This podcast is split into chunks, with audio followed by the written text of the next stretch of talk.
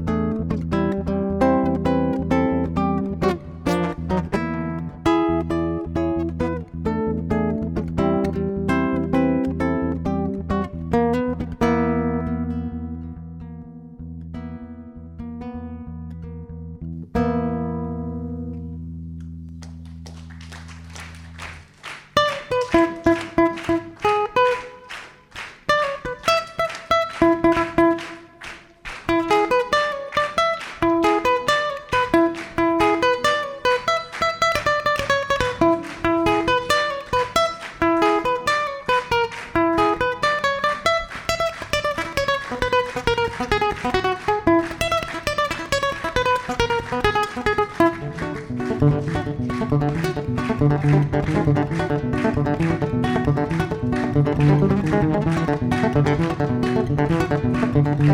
you.